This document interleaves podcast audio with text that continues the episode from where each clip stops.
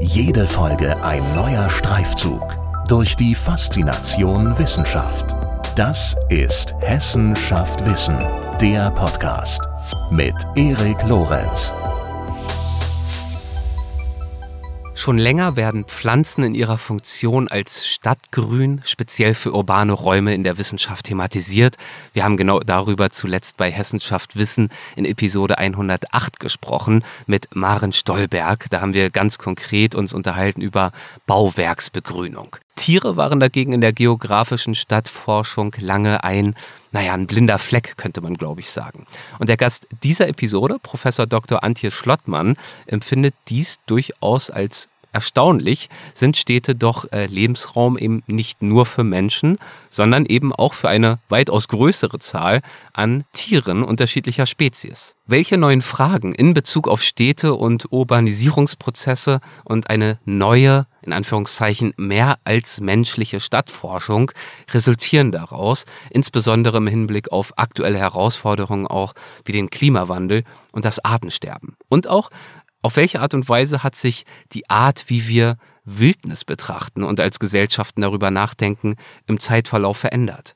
Über dies und noch viel mehr spreche ich in dieser Episode mit Professor Dr. Antje Schlottmann. Sie studierte Geografie, Geologie und Ur- und Frühgeschichte und ist seit 2008 Professorin für Geografie und ihre Didaktik an der Goethe-Universität Frankfurt am Main. In unserem Podcast war sie bereits in Folge 84 zu Gast und in dieser Folge hat sie über Mensch-Tier-Beziehungen gesprochen und erläutert, wo und wie wir Tiere in einer stark von Menschen geprägten Welt einordnen, besonders auch in räumlichen Kontexten der Geografie. Denn die Geografie spielt eine zentrale Rolle bei der Gestaltung des täglichen Lebens und Sterbens von Tieren, sowie umgekehrt auch bei der Art und Weise, wie Tiere Menschen, Wirtschaft und Gesellschaft beeinflussen. Ja, und diese spannenden Themen, dieses spannende Gespräch möchten wir also in dieser Episode fortsetzen. Und damit geht es jetzt los. Viel Spaß. Guten Tag, Frau Professor Dr. Schlottmann. Herzlich willkommen zurück bei Hessenschaft Wissen. Ich äh, freue mich sehr über unser Wiedersehen und über und auf die zweite Runde. Hallo.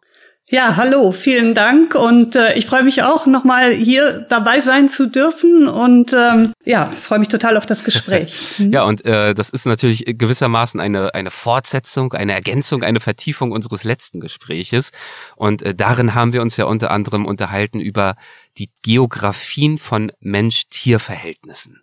Würden Sie uns vielleicht dieses Thema zum Einstieg einfach nochmal vergegenwärtigen? Also was fällt alles in das Feld der äh, Tiergeografie? Keine kleine Frage zum ja. Einstieg. Ich weiß, letztes Mal hatten wir eine ganze Stunde Zeit für allein dieses Thema. Genau, das, äh, das hätte ich jetzt auch äh, dann noch angemerkt, dass es natürlich jetzt sehr groß ist, aber vielleicht eben äh, einfach nur zum Einstieg zur Erinnerung ja. nochmal. Ähm, bei der Geografie denkt man wahrscheinlich nicht sofort und zuvorderst an die Tiere. Mhm. Und äh, es gab natürlich äh, schon lange eine Beschäftigung auch der Geografie mit Tieren. Ähm, da ging es aber im Wesentlichen natürlich äh, darum zu fragen, äh, ja, äh, wo denn welche Tiere, also Verbreitungsgebiete aufzeichnen äh, und gucken eben, ähm, wie eben bestimmte Arten sich im Raum verteilen. So, also das ist jetzt kurz gesagt. Und das hat ganz viel zu tun damit, wie äh, eben in klassischer Weise auch Raum hm. gedacht wurde in der Geografie. Da könnte ich jetzt auch sehr lange zu reden, aber um es vielleicht mal äh, klar, also bisschen anschaulich zu machen, da ging es natürlich ganz viel eher um den Raum der Karte, um einen zweidimensionalen Raum oder später hat man auch gesagt um den Containerraum, der ist dreidimensional, ist aber immer noch etwas, was so ganz klare Grenzen mhm. hat wo man sagen kann, was ist drinnen, äh, was ist draußen, was ist diesseits der Grenze, was ist jenseits.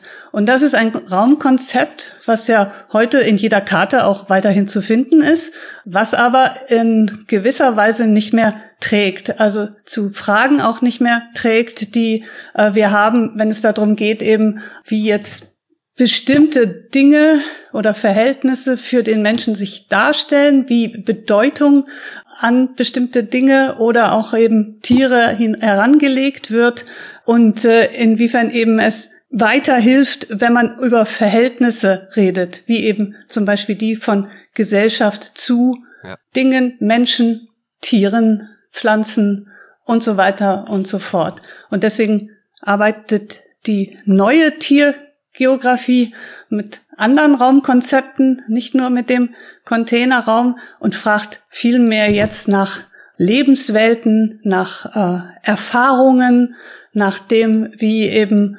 Bedeutungsräume quasi mhm. entstehen und äh, was wir eben den Dingen zuschreiben und in einem weiteren Schritt aber auch jetzt die nochmal neuere Entwicklung eben nicht nur immer inwiefern jetzt äh, die Dinge etwas für den Menschen bedeuten, sondern auch vielleicht für sich selber hm.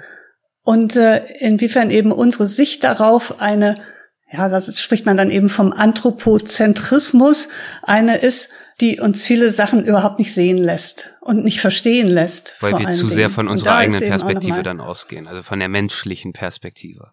Exakt. Und da gibt's eben jetzt andere Konzepte, um da näher ranzukommen, gerade bei Tieren, besser zu verstehen, wie eben jetzt Lebenswelten äh, von Tieren mhm. eigentlich aussehen. Da gibt's philosophisch viel Konträres zu. Das, ne, also die große Frage, können wir das denn jeweils jemals verstehen? Da gab es mal einen berühmten Aufsatz, äh, What is it like to be a bat? Aha. Wurde ziemlich klar äh, herausgearbeitet wurde, dass das eigentlich gar nicht geht.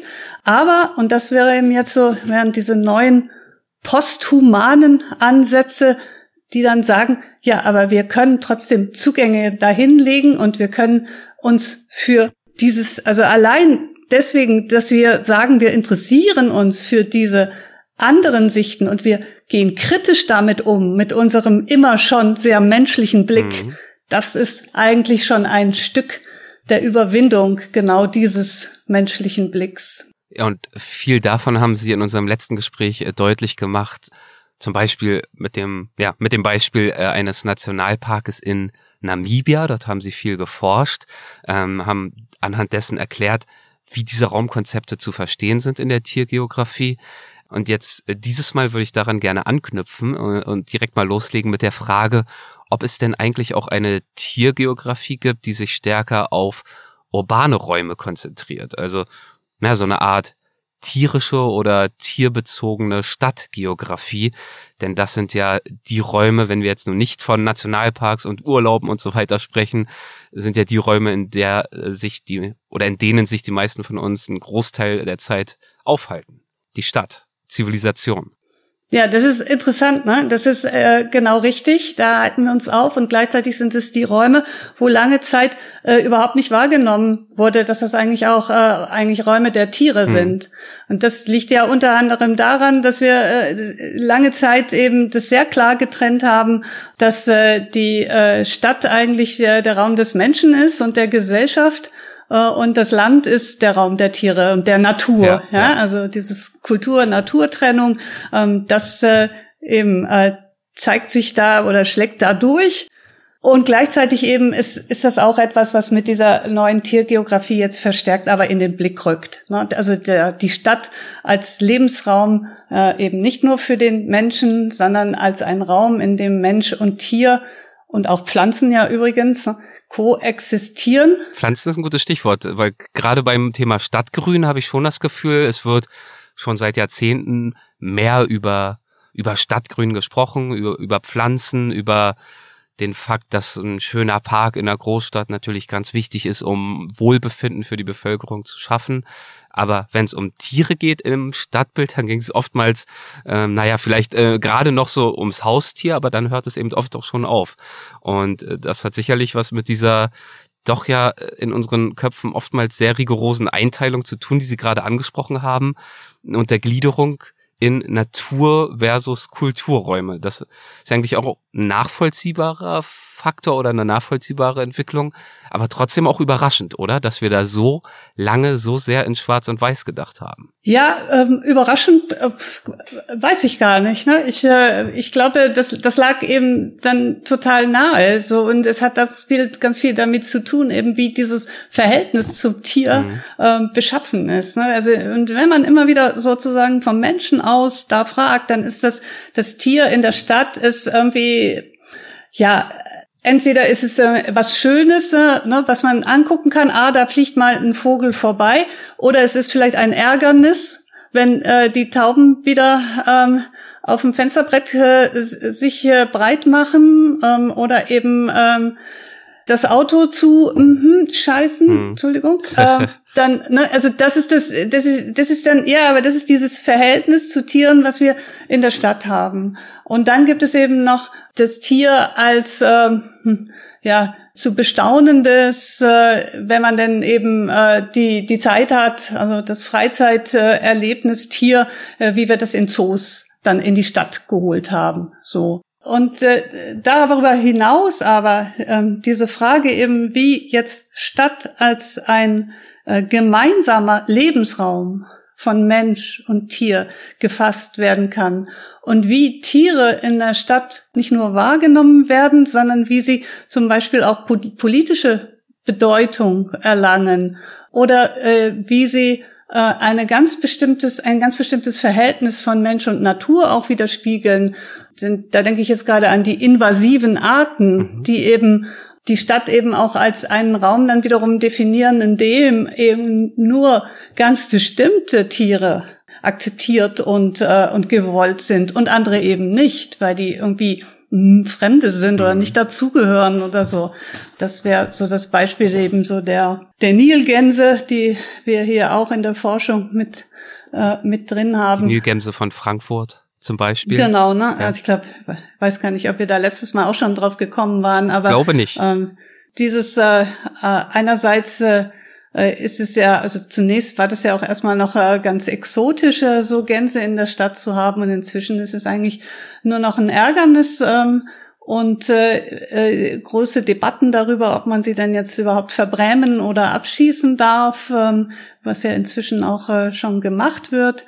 Und äh, da wird also dieses, äh, dieses Tier dann letztlich äh, von etwas exotisch Schönem äh, zu einem einem Unbill mhm. ähm, oder einem, sagt man jetzt auch, abject animal, also ein ekelhaftes und nicht, äh, nicht gewolltes Ärgernis mhm. in der Stadt, ja.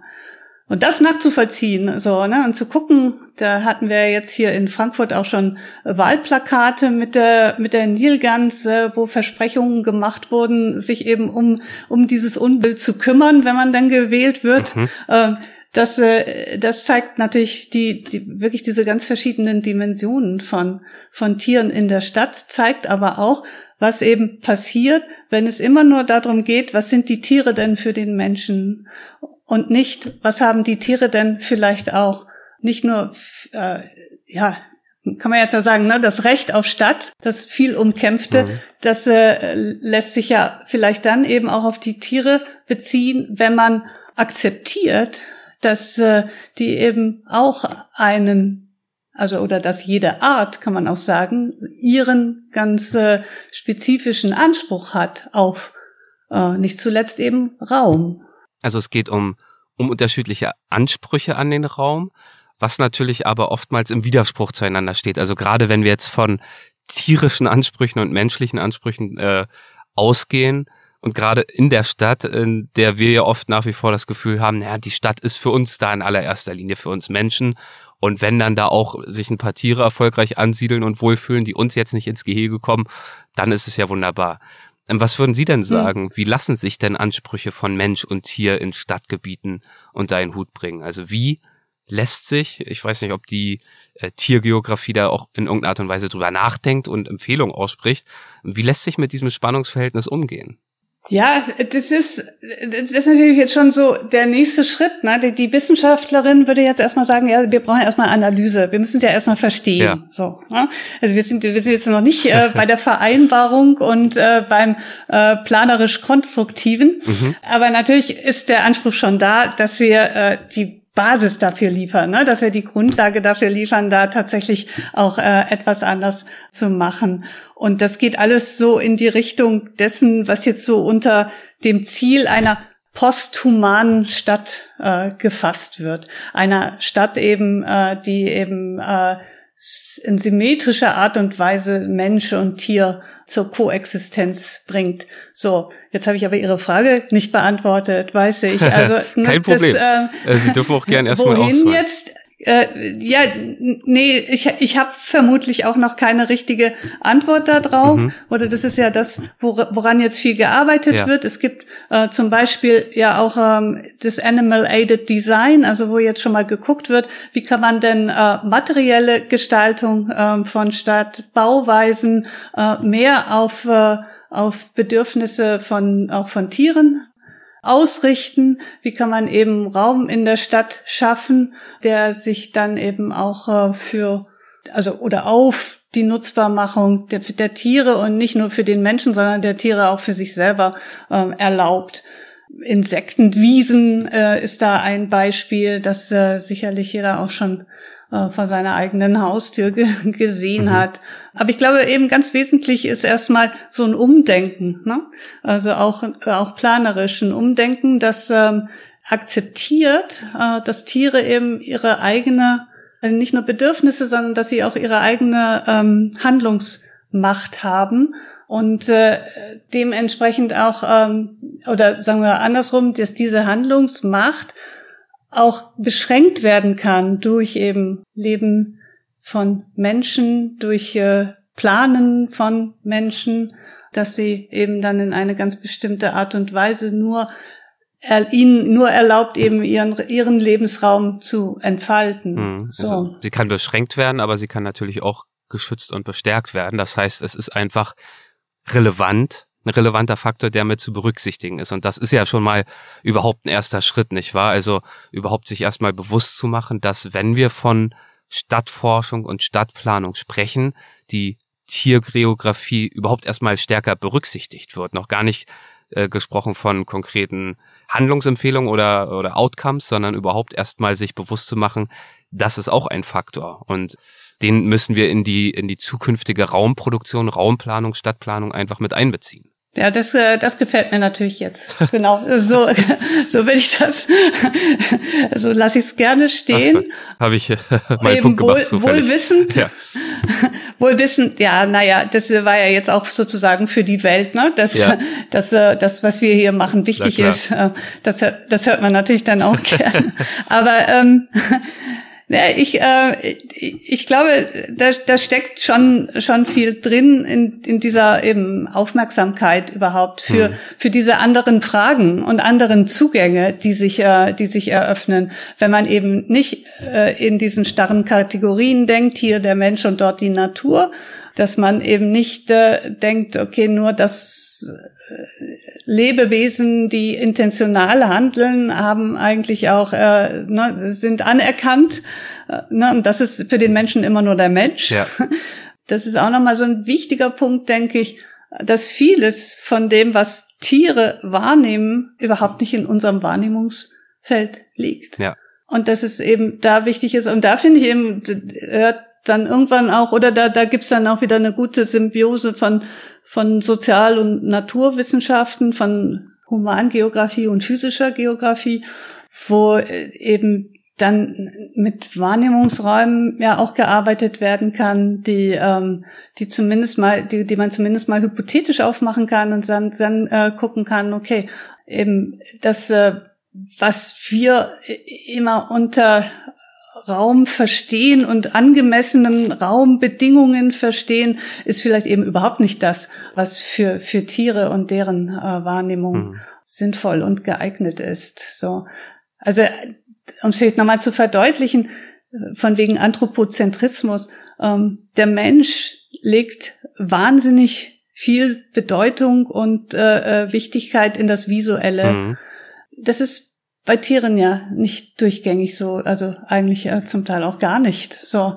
Und äh, allein dem dann mal Wert und Gewicht äh, zu geben, ähm, dass es äh, vielleicht äh, da auch äh, sehr wichtig ist, Soundscapes äh, zum Beispiel anzuschauen. Und, äh, und die zu gestalten und nicht immer nur das, wie es aussieht. So, das fände ich oder das denke ich ist ein ganz wichtiger Schritt da in die richtige Richtung. Absolut, ja, ist ein gutes Beispiel. Also der ganze Faktor Lichtverschmutzung, Lärmverschmutzung und so weiter und so fort. Ich habe da für eine andere Podcast-Produktion mal ein Gespräch geführt über Lärmverschmutzung in den Ozeanen mit einer Forscherin, die sich damit befasst. Das fand ich auch wahnsinnig spannend, weil es eben gerade für das, worüber wir gerade auch sprechen, finde ich ein wunderbares Beispiel ist, nämlich Räume sich vorzunehmen und sich dann zu vergegenwärtigen, dass es da Dimensionen gibt, über die wir viel zu wenig nachdenken. Klar, wir sprechen sehr viel, immer noch nicht genug, aber äh, viel mehr zumindest über die Überfischung der Ozeane, über die Verschmutzung der Ozeane mit Plastik und so weiter. Aber das für Wale und viele andere Tiere, der Lärmfaktor durch irgendwelche Tiefseebohrungen, durch die ganzen Containerschiffe ein riesiger Stressfaktor ist, der zum Teil die Navigation unmöglich macht und viele, viele andere Nachteile mit sich bringt, ist dann wieder was, äh, das, glaube ich, äh, vielen von uns deutlich weniger bewusst ist. Und ich bin mir sicher, viele derartige Beispiele gibt es auch in den scheinbar so bekannten und durchdachten und uns so selbstverständlichen Stadtwelten, in denen wir uns jeden Tag bewegen gibt es eben viele Wirklichkeitsdimensionen, die für uns gar nicht so der große Faktor sind, aber für Lebewesen, die eben auch da sind und auch bestimmte Rechte definitiv haben, von großer Wichtigkeit sind und deswegen einfach mit zu berücksichtigen sind. Genau, das ist eben äh, wirklich äh, multidimensional, das, äh, das Feld auch. Ne? Mhm. Also was äh, dann da eben auch in Bezug auf verschiedenste Wissenschaften, die da auch zusammenarbeiten äh, müssten, könnten.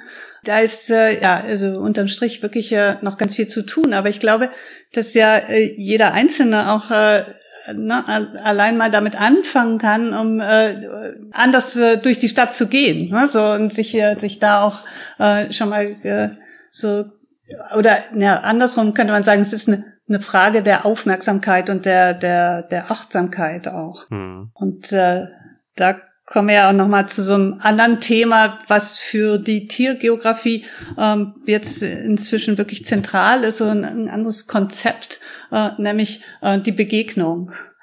Also die Erkenntnis, äh, dass eben äh, vieles gar nicht sich eben äh, pauschalisieren, extrapolieren lässt, ne, so wie eben klassische Tiergeografie oder abstrahieren, äh, dass man eben einfache Erkenntnisse da äh, erzielen und verbreiten kann, also auch reproduzieren kann. Das ist ja die Karte immer auch als mhm. Beispiel, sondern dass es um, um Situationen geht und um Orte geht, in denen diese Mensch-Tier-Begegnung stattfindet und dass die eben wirklich äh, ganz äh, zentral sein könnten für eine tiefere Auseinandersetzung und der und die Frage, äh, wie jetzt an solchen spezifischen Orten, ob das jetzt eben der Zoo ist oder ob das ähm, äh, Orte des Tötens von Tieren äh, sind, die es ja nun auch gibt, ähm, ob das äh, eben Orte sind, in denen ähm, wir freizeitmäßig mit äh, eben mit Tieren äh, uns auseinandersetzen oder oder oder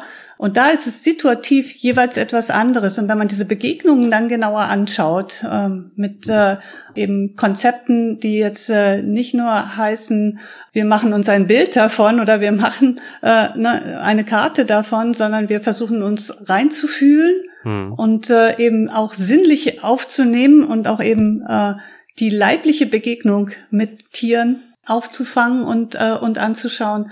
Das, äh, das ist eben so das, was jetzt äh, vielversprechend zu sein scheint äh, oder eben dem dieser Situativität, kann man sagen, von Mensch-Tier-Begegnungen auch viel mehr gerecht wird. Also da wirklich tiefer zu verstehen, wie dieses äh, Verhältnis, äh, wie es um dieses Verhältnis bestellt ist. Mhm. Ja, also dieses Situative als Faktor ist natürlich auch wahnsinnig interessant. Das äh, erinnert mich direkt an einen Aufsatz von Ihnen, den ich äh, zur Vorbereitung auf dieses Gespräch gelesen habe.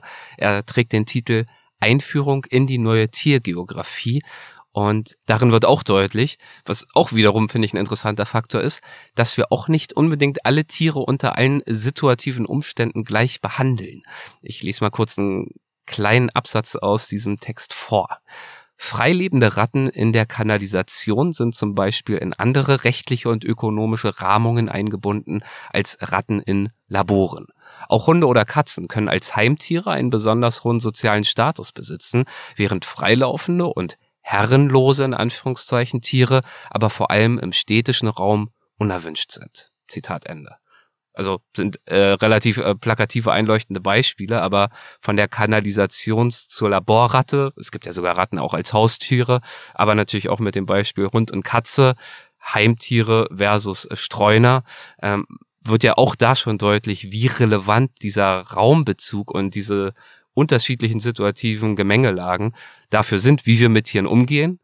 Oft unbewusst, aber das bedeutet natürlich auch, wie bewusst wir eigentlich idealerweise auch darüber nachdenken sollten, wie wir mit Tieren äh, gezielt umgehen möchten in Zukunft, wenn wir Räume, wenn wir Städte planen, wenn wir unsere Interaktionen planen mit diesen Tieren. Ja, kann ich äh, kann ich nur noch mal zustimmen. Also das war jetzt keine Frage zugegebenermaßen. Ich, äh, genau, ich, ich habe es ja auch geschrieben. Aber genau, Sie haben es ja auch geschrieben. Ja, genau. Aber ich ich ja? finde eben unterstreicht das eben ja oder Sie unterstreichen es noch mal dadurch, ne? Dieses, äh, dass es wirklich nicht darum geht, äh, ähm, jetzt für äh, bestimmte Arten, ganz äh, bestimmte Umgangsweisen festzulegen ähm, oder zu denken, die gäbe es. Also das Mensch-Ratte-Verhältnis ist eben jeweils situativ ein anderes und das ist bedeutsam und äh, das äh, heißt, dass wir eben auch in bestimmten oder verschiedenen gesellschaftlichen Kontexten äh, sehr unterschiedlich oder sehr differenziert hingucken müssen, wie eben dieses Verhältnis jeweils äh, bestellt ist.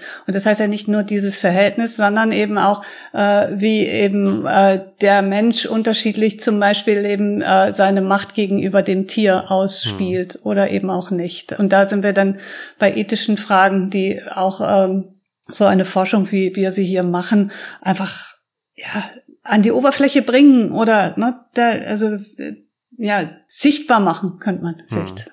sagen, ne? Und äh, und damit da auch ankurbeln. Das ist äh, was, was wir, glaube ich, jetzt gerade auch in Bezug auf die Stadt äh, wirklich zu wenig bisher äh, einbezogen haben. So oder wir, da spreche ich jetzt so von dem Menschen an sich und jetzt ist ja das nächste, äh, dass man da auch nicht von dem Menschen an sich äh, sprechen kann. Also das ist eben alles nicht so speziesspezifisch, mhm. sondern eben, äh, wenn man in unterschiedliche kulturelle Kontexte denkt oder guckt, dann hat man ja jeweils auch wieder ganz andere Verhältnisse zu bestimmten Tierarten oder eben auch in bestimmten Situationen zu Tieren. Ob es jetzt die heilige Kuh ist, äh, ist eines so der äh, zentral, also äh, schlagendsten äh, Beispiele immer, aber auch in der Umgangsweise mit äh, mit äh, schützenswerten Tieren, also welchen Tieren denn eben besonderer besondere Pflege auch ähm, äh, zukommt. Äh, habe da ein Projekt im Kopf von, äh, von einer Kollegin, die sich äh, um die Beziehung äh, von, von äh, Menschen zu Geckos mhm. bemüht hat und die Frage eben, also das, das, äh, also bis hin zu bestimmten Aufklebern, die an die Tür gemacht wurden, äh, wo drauf stand, dass man sich äh, um Geckos äh, kümmert und äh, sozusagen also äh, dass eine Gecko Care Station ist und äh, da äh, also so dadurch äh, auch sich selber eine gewisse Symbolik verleiht. So. Mhm. Ja, weil das dann also auch, eine, eine Form ja der, der, Selbstidentifikation ist mit einem Thema. Exakt, genau. Mhm. Oder sich darstellt eben als ein besonderer Tierfreund oder oder oder äh, in Deutschland gibt's das auch, äh, Schild am Auto hinten, ich bremse auch für Tiere. Das, das ist genau auch wieder so ein, so ein Beispiel dessen, wie also eine ein bestimmtes Verhältnis oder eine Haltung gegenüber Tieren dazu dient, ähm, dass der Mensch sich äh, symbolisch äh, identifiziert oder Schrägstrich aufwertet. Mhm. Ja, so viel vielleicht erstmal zur Stadt an dieser Stelle, über die wir bis vor äh, zwei, drei Minuten gesprochen hatten. Als Gegenstück zur Stadt wird ja oft die, die Wildnis empfunden oder beschrieben. Und auch darüber, also über das Konzept der Wildnis in Anführungszeichen haben Sie vor ein paar Jahren einen spannenden Aufsatz geschrieben, wie ich finde. Zunächst einmal gefragt, was ist denn Wildnis eigentlich? Ähm, trifft es das, was ich gerade gesagt habe? Also, dass die Wildnis gewissermaßen das oder ein Gegenstück zur Stadt ist, zur Zivilisation? Kann man auf jeden Fall so nachvollziehen, also historisch gesehen. Es äh, kommt immer wieder dann auf den Punkt zurück, dass die Wildnis eben das nicht planbare, nicht vorhersehbare, unkontrollierte ist, was äh, damit eben, also Hartmut Rosa, der würde jetzt sagen, das Unverfügbare. Der Soziologe. Äh, das, was man eben Genau, ist Soziologe und äh, hat äh, sich ja in seiner Resonanztheorie äh, vor allen Dingen dann äh, auch mit diesem Begriff der Unverfügbarkeit befasst, weil er sagt, Unverfügbarkeit ist eben eines der wichtigsten äh, Teile oder der Essenzen von, äh, von Resonanz, gerade dass ich eben nicht weiß, was kommt und, äh, und gerade weil ich nicht sagen kann, äh, wenn ich nur äh, das und das mache, dann habe ich äh, Resonanzen. Deswegen kann es diese Resonanz überhaupt erst geben. Das ist so, so eine zentrale Aussage von ihm. Das heißt also auch die Wildniserfahrung letztlich äh, ist, könnte man so fassen, dass sagt, es ist eigentlich äh, genau dieses Erlebnis von Unverfügbarkeit und damit äh, auch gewissermaßen auch von, von Resonanz hm, mit Natur typischerweise also Wildnis wurde oder wird auch typischerweise mit Natur in Verbindung gebracht. Ja. Muss aber ja gar nicht sein. Ne? Also äh, das ähm, Zimmer meines Sohnes äh, ist auch Wildnis, könnte ich jetzt mal sagen. Ja? Unwendig, unplanbar. Ja. Unvorhersehbar, genau in dem, was da passiert, wenn man sich da reinbegibt. aber, aber interessant ist ja, dass mit äh, dem Wildnisbegriff oft ja was naja, was konfu konfuses will ich nicht sagen, vielleicht eher diffuses, also was diffus bedrohliches einhergeht, auf der einen Seite. Und auf der anderen Seite Wildnis ja oft auch mittlerweile ein Sehnsuchtsort für uns geworden ist. Für, für Abenteuer, für intensive Erfahrungen, für Selbsterkenntnis, Persönlichkeitsentwicklung. Äh, Menschen brechen auf zu Abenteuern, um verändert wieder zurückzukehren. Ähm, wie denken Sie über diese ja doch ambivalente Vorstellung, die wir von Wildnis haben? Also erstmal ist ja wichtig, äh, genau das zu konstatieren, ne? dass diese, diese Ambivalenz da ist. Ähm, das äh, hat sich verschoben oder ne, das kann man kann man eben äh, kulturhistorisch sozusagen einordnen. Mhm. Äh, diese Verschiebung geht einher mit dem mit der Verschiebung von von überhaupt Natur als etwas äh, bedrohliches, äh, da wo man auch eigentlich sich gar nicht reinbegeben will, äh, hin zu eben äh, dann zunächst äh, erstmal in den Zeiten, wo die Industrialisierung dann durch war und man sich damit äh, befasst hat, äh, wie man denn seine Freizeit verbringen will, äh, die man jetzt auf einmal hatte. Äh, auf einmal wurde ja auch dann die Natur interessant fürs, äh, fürs Selbsterleben und also sich selbst erleben und auch bezwingen von, also sich erleben als bezwingende von eben Natur und entsprechend natürlich dann auch, äh, auch von dem, was als, als Wildnis wir heute auch immer noch verstehen. Also mhm. dieses bedrohliche Moment.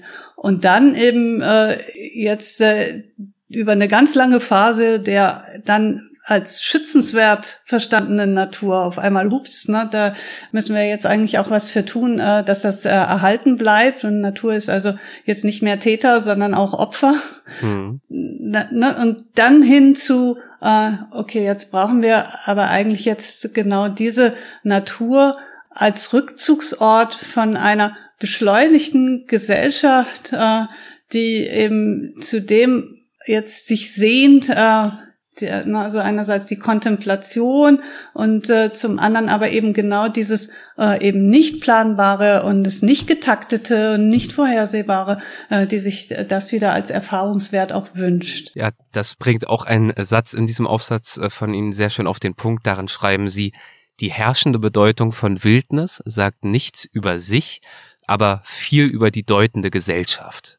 Also genau das, was Sie gerade deutlich gemacht haben, dass die Art und Weise, wie wir über Wildnis nachdenken, über Natur, sich eben natürlich sehr stark verändert mit den Zeiten, auf die wir blicken und mit den Gesellschaften, über die wir da sprechen, bis hin zu einer ganz besonderen Wertschätzung heute. Kontemplation haben Sie mhm. angesprochen und ja bis hin auch dazu, dass sich mittlerweile ja äh, Wildnis auch ganz gezielt zum Beispiel in der Bildung einsetzen lässt, beziehungsweise eingesetzt wird.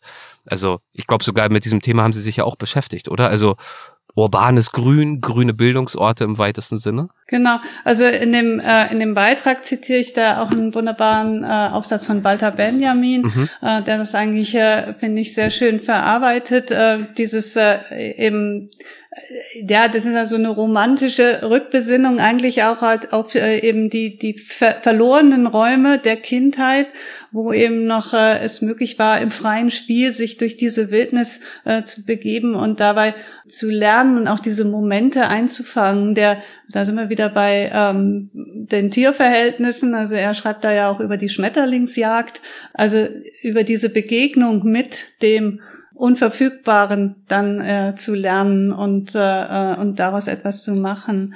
Und das ist das, wie das heute in der Bildung eigentlich auch wieder äh, ganz aktuell ist, weil genau dieses, äh, dieser Moment der, der Begegnung, dieser Bildungswert, der, der da drin steckt, das ist etwas, was, äh, was, was derzeit äh, wieder sehr betont wird in, in seiner Wichtigkeit. Und das ist ja auch interessant. Also da sind wir, da, da kann man auch noch mal wirklich über diese Unverfügbarkeit mhm. reden, weil es wird natürlich in allen möglichen äh, pädagogischen Programmen versucht, das zu reproduzieren und das hinzustellen und zu sagen so und jetzt nehmen wir die Kinder nur mal alle mit äh, und äh, schaffen sie hin in in den Wald oder in die die äh, unberührte Natur, die heute ja nirgendwo mehr unberührt ist, aber so in der Idee und, äh, und das war's dann auch schon. Damit haben wir dann äh, diesen, diesen Bildungswert. Und das äh, wird dann eigentlich dadurch eher in Frage gestellt, weil die Unverfügbarkeit dieses ähm, tatsächlichen Erlebnisses ja eigentlich bedeutet, man kann es gar nicht reproduzieren, sondern es ist eben äh, eine, eine äh, man kann es vielleicht anleiten oder man kann eine Möglichkeit schaffen dafür, dass das passiert und muss es dann äh, eigentlich eher noch wieder. Also ganz kurz mal zwischengefragt, man kann es nicht reproduzieren, ähm, nur dass ich Sie richtig verstehe, verstehe ich jetzt so, dass man natürlich ganz konkrete Wildniserfahrungen nicht gezielt reproduzieren kann, denn dann wäre es keine Wildnis mehr. Also ich kann jetzt nicht genau vorher steuern. Heute gehe ich mit den Kindern in den Wald und dann begegnen wir drei Eichhörnchen und einem Reh und daran äh, lernen wir dann XY. Das ist natürlich nicht reproduzierbar. Aber äh, grundsätzlich bestimmte Werte, die äh, Wildnis und Natur in der Bildungsarbeit liefern können, sind ja schon planbar, oder? Also dieses eben etwas strukturlosere, dass es eben jetzt nicht den einen Fußballplatz gibt, dort wird dann nur Fußball gespielt und da hinten wird nur das gemacht und da ist die stille Ecke, ich weiß nicht, was es da sonst noch so gibt, sondern dass man eben in der Natur einen ganz anderen Raum hat, in dem man agieren, reagieren kann, in dem es vielleicht auch Irritationen gibt, weil es irgendwie mal schmutzig oder mal kalt oder mal windig ist, was auch immer.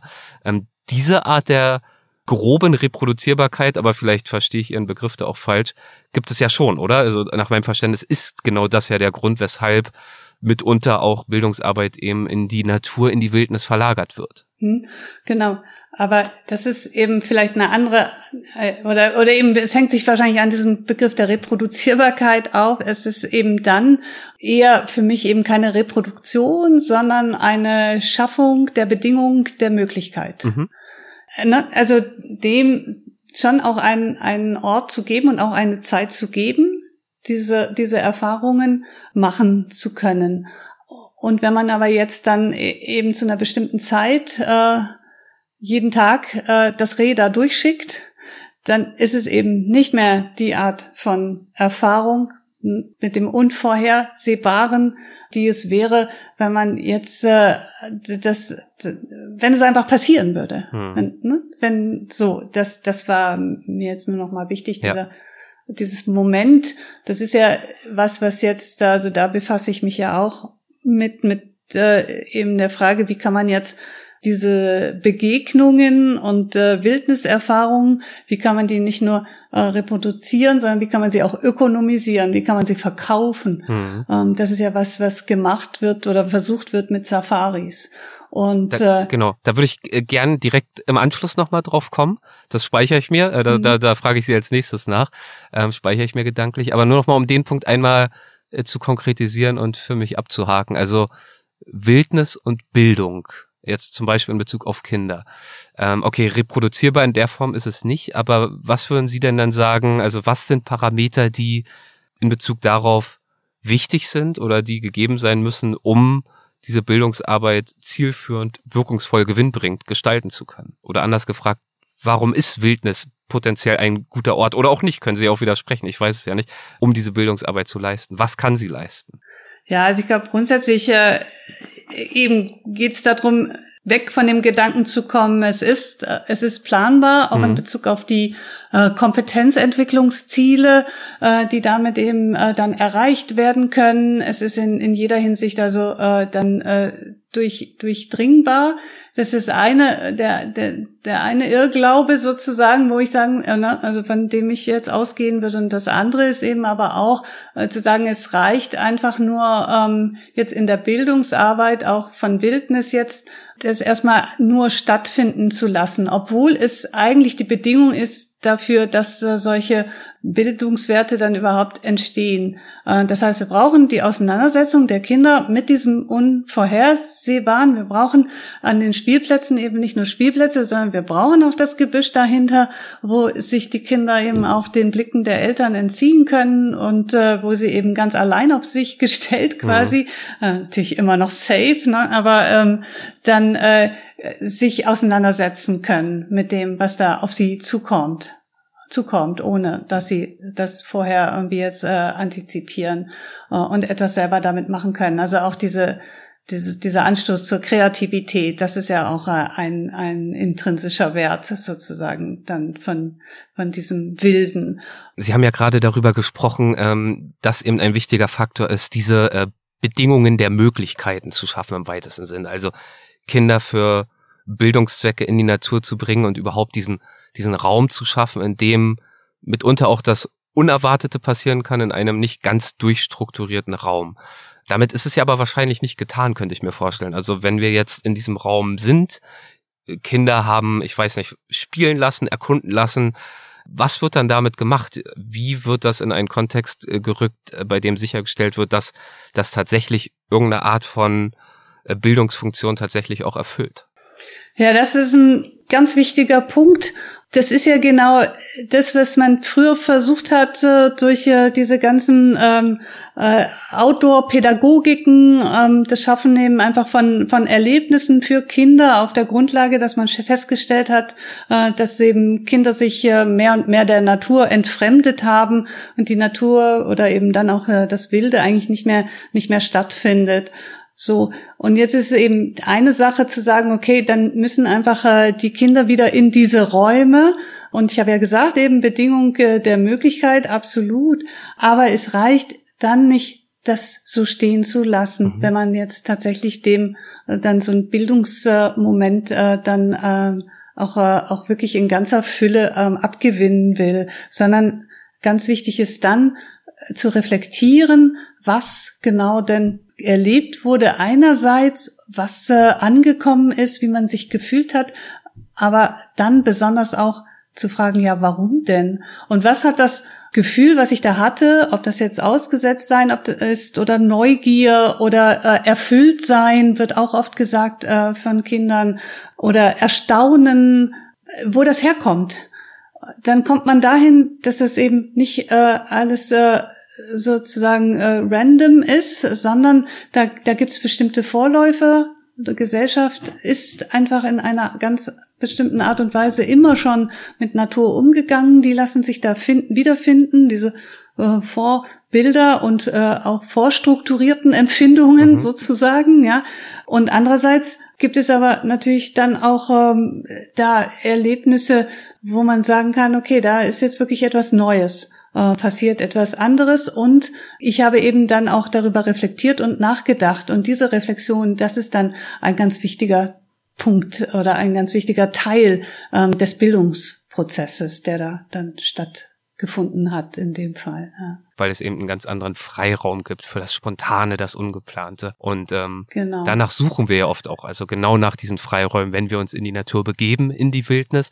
Und da ist das, was sie äh, gerade noch gesagt hat, natürlich auch ein wunderbares Stichwort. Also auch wieder diese Ambivalenz, dass viele der Wildniserfahrungen, die wir suchen und mitunter ja sogar auch buchen, also konsumieren wollen, weil es äh, einfach äh, gar nicht äh, anders erlangbar mehr scheint, äh, eine solche Erfahrung zu machen, eigentlich genau das dann nicht mehr bieten, also diese echte Wildniserfahrung. Also um das jetzt mal zu konkretisieren, äh, diesen Widerspruch äh, haben Sie gerade auch schon angesprochen, das ganze Thema äh, buchbare Wildnisabenteuer oder konsumierbare Tiersafaris bei denen es ja dann eben eigentlich genau dieses Versprechen des Abenteuers, des authentischen Erlebens nicht mehr ist, nicht wahr? Ähm, also ja, einerseits natürlich verständlich, im Tourismus äh, ist es schwierig, äh, ständig massenhaft authentische Tiererfahrungen äh, zu schaffen. Aber gleichzeitig, ähm, ja, wird das, was dann am Ende geliefert wird, oft diesem Versprechen, das ja auch vermarktet wird, nicht unbedingt gerecht. Das war jetzt sehr verklausuliert formuliert, aber äh, vielleicht etwas offener die Frage, auf welche Art und Weise haben Sie sich mit diesem Widerspruch äh, beschäftigt in Ihrer Arbeit? Also der konsumierbaren, scheinbar authentischen Tiererfahrung. Ja, der, es geht vor allen Dingen immer darum, äh, zu schauen, inwiefern da jetzt innere, innere Widersprüchlichkeiten existieren, die uns auch wieder zurückführen auf das, äh, was, äh, was wir schon gesagt haben, ne? dass eigentlich das Ganze uns mehr darüber sagt, wer sie, wir sind und mhm. was die Gesellschaft äh, will, als äh, das, was da jetzt als, äh, als Objekt äh, der Begierde in dem Fall auch ne, beschreibbar oder erkennbar wäre. So, also wir gucken uns eigentlich hier in der Natur immer selber an, kann man jetzt auch so sagen. Und bei diesen, ähm, bei der Frage, wie eben die Möglichkeit oder oder wie überhaupt jetzt äh, das äh, ökonomisch gefasst wird und versucht wird, eben daraus äh, wiederum Kapital zu schlagen aus diesem Bedürfnis, dem rückgewandten Bedürfnis, jetzt wieder das Wilde und das, äh, das nicht Vorhersehbare äh, zu erleben, wie da eigentlich äh, die Industrie genau etwas Vorhersehbares äh, und Reproduzierbares wieder draus macht und dem eigentlich dann dem inneren Wert selbst äh, sofort äh, wieder entzieht dann kann man immer noch sagen, es war schön. Ich habe den Elefanten auch gesehen äh, auf einer Safari, aber das wurde mir ja vorher auch versprochen. Ne? Das war ja. ja sozusagen eine Safari mit Elefantengarantie oder Elefantensichtgarantie. Ähm, so und dieser die, dieser innere Widerspruch, das ist etwas, äh, was mich hier total interessiert ähm, und äh, wo ich jetzt äh,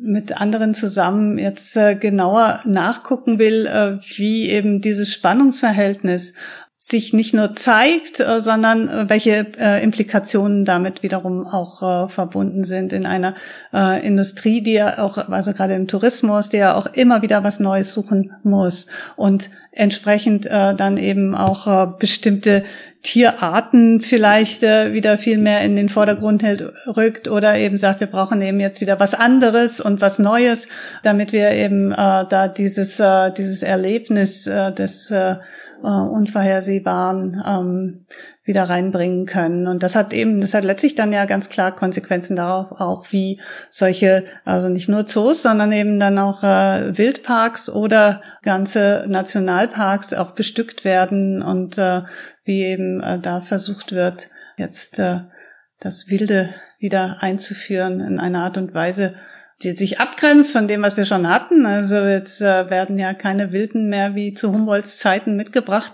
äh, nach Europa, um sie auszustellen. Aber eben dieses Moment, äh, diese Resonanzerfahrung, die, äh, um die wieder irgendwie ähm, hervorzubringen und damit auch vermarktbar zu machen, das sind Implikationen, die mich da interessieren. Weil sie natürlich auch äh, große Auswirkungen haben dann am Ende auf das ist ja eben dieser Begriff, der hier immer mitschwingt, auf das Mensch-Tier-Verhältnis, nicht wahr? Also es ist auch in Bezug auf den Raum, in dem diese Begegnungen dann stattfinden, sicherlich ein großer Unterschied für das Erlebnis, für die Art der Interaktion, ähm, für das Beobachten und auch das, was man selbst für sich daraus zieht, für den Reiz hinter alledem, ob eben eine Tierbegegnung tatsächlich zufällig und gänzlich unplanbar stattfindet oder eben, wie Sie es gesagt haben, ob es so eine Art Sichtungsgarantie gibt, womit ja auf der einen Seite würde ich schon behaupten, ein Teil des Reizes wegfällt, der Reiz in die Natur aufzubrechen und sich dieses Erlebnis mit vielleicht auch mit Mühe zu erarbeiten oder es mit Glück zu erhaschen. Dieser, dieser Faktor fällt dann weg und gleichzeitig ist eben in einer ähm, touristischen Industrie genau das dann aber auch die Erwartungshaltung. Ich habe jetzt zwei Wochen Urlaub, ich habe viel Geld bezahlt, bin weit gereist, jetzt möchte ich hier aber auch äh, geliefert bekommen. Das sind natürlich ganz andere ja. Sichtungsmomente und damit, ich meine, die Interaktion ist vielleicht ein zu großes Wort. Das Tier idealerweise interessiert sich vielleicht etwas weniger für den Menschen als andersrum, aber es ist eine andere Art der Begegnung, definitiv, nicht wahr? Mhm. Und wo Sie jetzt immer schon von Sichtungsverhältnissen sprechen, das, äh, da möchte ich auch nochmal drauf eingehen. Also ja. das, das ist ja eben wiederum das, was uns so besonders interessiert. Einerseits, wir wollen das schon auch erleben und spüren, aber wir wollen es vor allen Dingen sehen. Und da kommt eben nochmal so dieses, äh, diese Dominanz des, äh, des Visuellen für den Menschen ähm, raus. Hm. Und äh, die Frage, die sich dann stellt, in Bezug auf die Ökonomisierung ist eben, wie kann man denn jetzt auch bestimmte Sichtungen und bestimmte Blicke äh, in einer Art und Weise ökonomisieren oder verfügbar machen, ja, da, dass, äh, ja, dass es sich lohnt ja, ähm, und äh, dass äh, eben, wie Sie ja jetzt auch schon so gut gesagt haben, dass einerseits äh, die, die Kunden ähm, zufrieden sind äh, und dass aber vielleicht andererseits eben auch dennoch äh, Überraschendes noch, äh, noch möglich ist. So, ja, das, und äh, äh, das ist also bei diesem äh, Stichwort, was Sie jetzt auch nochmal hervorgehoben haben, Sichtungen und äh, auch was Sie ausgeführt haben dazu, dieses immer auch wieder Neues auftun äh, müssen und wollen, auch als touristische Industrie, ähm, kommt mir auch ganz konkret in den Sinn. Ich war letztes Jahr in Costa Rica unterwegs und ähm, Dort sind mir zum Beispiel aufgefallen, dass extrem viele konkret Nachtsafaris angeboten wurden oder Nachtwanderungen sind es dann dort eher konkret durch den Dschungel, indem man eben sprechen wir wieder über das Sehen, das ist für uns der entscheidende Sinn dann in dem Moment, ähm, sichtbar gemacht werden soll für Besucherinnen und Besucher, was sonst nicht sichtbar ist, weil wir einfach zum einen tendenziell normalerweise nachts nicht unterwegs sind, schon gar nicht im Dschungel. Und wenn wir es wären, dann würde uns im Normalfall all das, was da so kreucht und fleucht, ja entgehen. Aber mit einem lokalen ortskundigen Guide und mit entsprechend leistungsstarken Taschenlampen ist das natürlich eine andere Nummer. Ich kann mir vorstellen, in afrikanischen Nationalparks, dass es vielleicht ganz ähnlich ist, dass dort auch irgendwelche Touren äh, nachts mit großen Scheinwerfern angeboten werden. Also auch da sozusagen das, was erlebbar ist, die Arten der Interaktion, die Arten dessen, was entdeckt werden kann, ja, künstlich, planerisch konsumierbar erweitert werden. Hm. ist interessant, ne? Also das ist eigentlich eben so eine Nacht, wenn man sich so äh, an früher erinnert, die Nachtwanderung, hm. da war es dunkel. Ja. Da konnte man eben, ne, da war immer irgendwie auch so ein bisschen scary und äh, so und jetzt auf einmal und hört man ums, etwas. Es geht ums Hören, es geht ums Ertasten. Genau, hören, ertasten, fühlen, ja. ne, wie auch in sich selber fühlen dann, wie fühle ich mich, wie ausgesetzt vielleicht auch. So, und ne, auf diesen Nachtsafaris äh, wird ja genau all das eigentlich auch aufgrund von so einem Sicherheitsdenken ähm, und, äh, und Komfort und so weiter, wird das zunichte gemacht und äh, völlig dominant. Die fahren ja mit riesigen Scheinwerfern dann da an, die Tiere, wird all das, was eigentlich eben im Verborgenen ist und beziehungsweise was da ist, was es da mit anderen Sinnen zu entdecken gegeben hätte, so, das, äh, das fällt, fällt weg. Hm. Und gleichzeitig eben kann man auch sagen, anscheinend ist aber auch genau das eben eine Befriedigung der Nachfrage. So, ich weiß nicht, ob irgendwelche Nachtwanderungen im Sinne von äh, ähm, Touren, die da geführt werden, ob das funktionieren würde. Ich glaube nicht, sondern es geht eben genau darum, äh, das Unsichtbare sichtbar zu machen. Und äh, eben entsprechend wird da auch dort nicht äh, wird nicht etwas anderes ökonomisiert in dieser Begegnung mit dem mit den Tieren, sondern es, es wird der Blick wiederum ähm, ökonomisiert und das was eben sehbar ist. Und um jetzt vielleicht abschließend nochmal den Bogen zu schlagen zu Ihrer Auseinandersetzung mit all dem, also Mensch-Tier-Verhältnisse, Tiergeografie und die Frage von Räumen, eben weiter gedacht als rein die, die, die physisch abgegrenzten Räume, sondern die Räume für Interaktion und so weiter und so fort, würden Sie vielleicht jetzt anhand zum Beispiel dieser Nachtwanderung äh, nochmal ganz kurz skizzieren, auf welche Art und Weise, mit welchen Fragen Sie sich gezielt mit solchen Phänomenen auseinandersetzen in Ihrer Arbeit? Ähm, also das war eigentlich eben schon mhm. das zentrale Moment, äh, nämlich da äh, diese Verschneidung zu den visuellen Geografien und dem visuellen mhm. äh, und das besonders hervorzuheben äh, und dann eben äh, zu fragen, wie, wird, äh, wie werden eben dort ähm, Blicke und Sichtbarkeiten einerseits, äh, ja, also wie, wie stellen die sich überhaupt dar und dann aber eben, wie werden sie auch, äh, auch ökonomisch äh, genutzt und was heißt das wiederum auch äh, über unser Mensch, also was sagt das über unser Mensch-Tier-Verhältnis? Was sagt das aber auch darüber, wie man sich vorstellen kann, äh, dass die Tierwelt in Zukunft aussieht? Äh, weil es eben ja immer auch ganz bestimmte Spezies sind, die, die wir sehen wollen und die dann auch entsprechend nachgefragt werden. Also diese Ökonomisierung des Blickes, die mhm. hat ja äh, weitreichende Folgen dann auch dafür, ähm, welche Bedeutung welchen Spezies es ist wieder ne, sehr anthropozentristisch ja. äh, zugewiesen wird. So, das ist äh, das ist ein Teil der Auseinandersetzung. Die findet aber ja auch vor Ort statt. Ne? Also es geht schon auch darum, äh, dann nochmal äh, nachzufragen, inwiefern eben äh, diese Wahrnehmungen und auch äh, die Nachfragen tatsächlich bei den Touristen, die da rumfahren, überhaupt als solche wahrgenommen werden oder vielleicht auch in Frage gestellt werden und wie weit sich darüber Gedanken gemacht wird, was das eigentlich bedeutet für zukünftige im Mensch-Tier-Verhältnisse und letztlich auch für ethische Fragen. Das ist so ein nächster Punkt, den ich, äh, den ich wirklich spannend finde. Also die Frage, ob wir auch sagen können, dass Tiere auch wenn sie eben nicht, nicht nur in Zoos gehalten werden, sondern wenn sie auch auf Nachts, äh, solchen Nachtsafaris angeguckt werden oder wenn sie, da gibt es ja auch immer bestimmte Sichtpunkte, von denen man aus beobachten kann, zum Beispiel das Wasserloch, wo dann eben äh, dann die Tiere auch hinkommen, weil sie eben durstig sind, ob wir da auch von Tierarbeit sprechen können. Hm.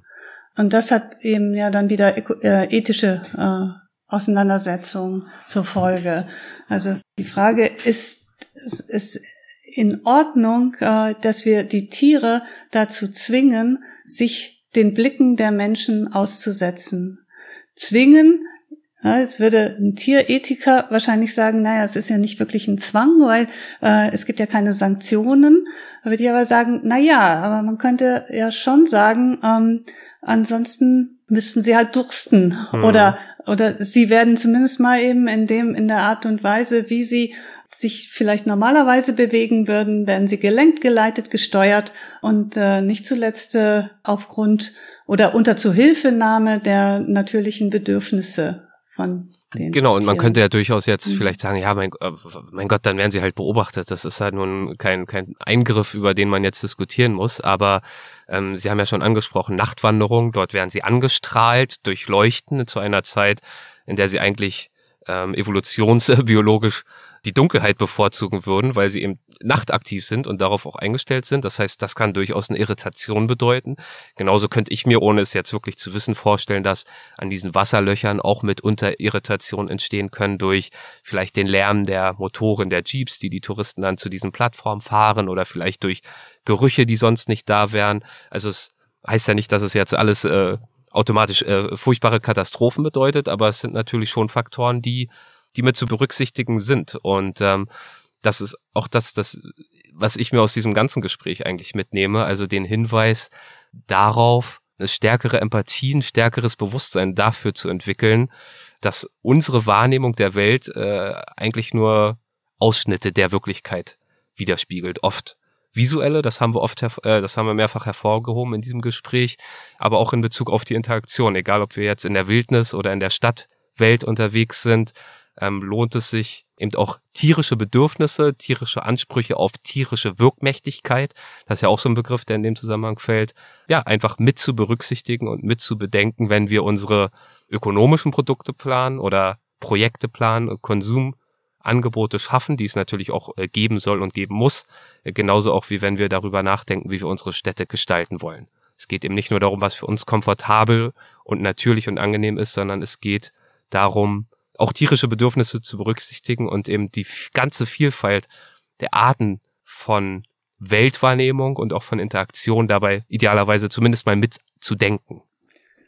Ja, genau. Ne? Also es ist eben nicht nur das Verhältnis vom Menschen zum Tier, sondern auch das Verhältnis äh, vom Tier zum Menschen und eben auch ja. äh, vom Tier zu Tier. Also unter den Spezies, das sind ja die Multi-Species Perspectives, die das jetzt äh, nochmal auch äh, besonders mit mitdenken oder ja. zu versuchen mitzudenken, sagen wir es mal so. Mhm. Da sind wir ja echt noch äh, eigentlich noch ganz am Anfang. Mhm. Da sind wir ganz am Anfang. Allerdings in unserem Gespräch sind wir jetzt schon wieder leider ganz am Ende. Deswegen äh, danke ich Ihnen herzlich für die zweite Runde und erlasse Ihnen dieses Mal sogar die Halbsätze, äh, weil ich so nett bin und vor allem, weil wir sie letztes Mal schon hatten. Da kommen Sie also dieses Mal drum herum. Ich danke Ihnen herzlich für Ihre Zeit und für diese ja, für diese Fortsetzung unseres Gesprächs. Vielen, vielen Dank dafür. Ja, vielen Dank auch von meiner Seite. Das äh, hat wieder richtig Spaß gemacht. Dankeschön. Machen Sie es gut. Ciao, ciao. Tschüss. Hessen schafft Wissen. Der Podcast.